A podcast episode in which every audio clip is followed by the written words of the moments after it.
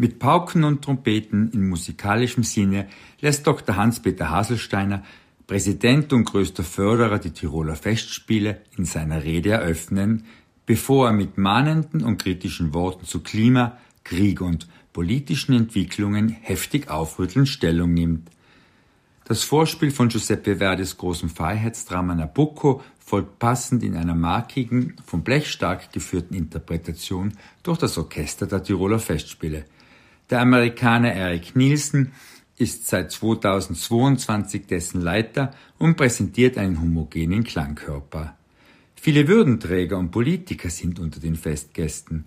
Nach einer bedächtigen Rede des Tiroler Landeshauptmanns Anton Matle leitet nochmals das Orchester mit einer schwungvollen Darbietung von Sir Edward Elgers Introduktion und Allegro Opus 47 zur Eröffnung durch den Bundespräsidenten Alexander von der Bellen über.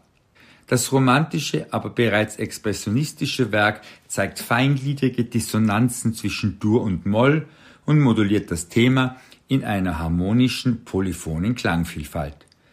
Das Werk für Streichorchester mit dem Schumann-Quartett als Solisten zeigt eine Orientierung an barocken Concerti Grossi, aber führt auch in die Moderne.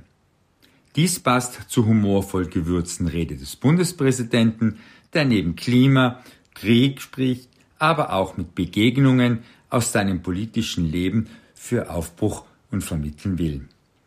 Zum Programm der diesjährigen Festspiele führt der folgende Programmpunkt Siegfrieds Tod aus Richard Wagners Götterdämmerung.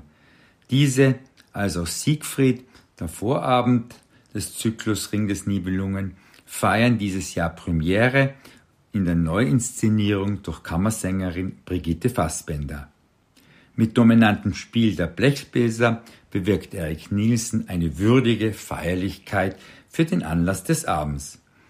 Mit viel Schwung und einem handlungsreichen Erzählstil beeindruckt Reinhold Kleers Konzertouvertüre der Zaporoschi Cossacks. Der deutschstämmige in Kiew geborene Russe verarbeitet russische Folklore mit der Elegie der Spätromantik und westeuropäischen Einflüssen. Ein reißendes, ja mitreißendes Werk, das zu Unrecht selten gespielt wird. Wiedergetragen feierlich wird mit Anton Bruckners großem Chorwerk Tedeum auch das kommende Jubiläumsjahr zum 200. Geburtstag des oberösterreichischen Komponisten eingeleitet.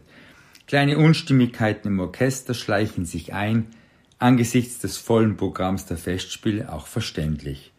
Der Chor begeistert durch eine stimmungsvolle, klare und in der Intonation sehr einheitliche Stimmführung. Die Solisten, zumeist Ensemblemitglieder der Oper Frankfurt, bringen solide Leistungen. Nach großem Jubel im Saal beschließen Chor und Orchester der Tiroler Festspiele mit einer Zugabe den Abend. Der Gefangenenchor aus Nabucco passt bestens als krönender Abschluss.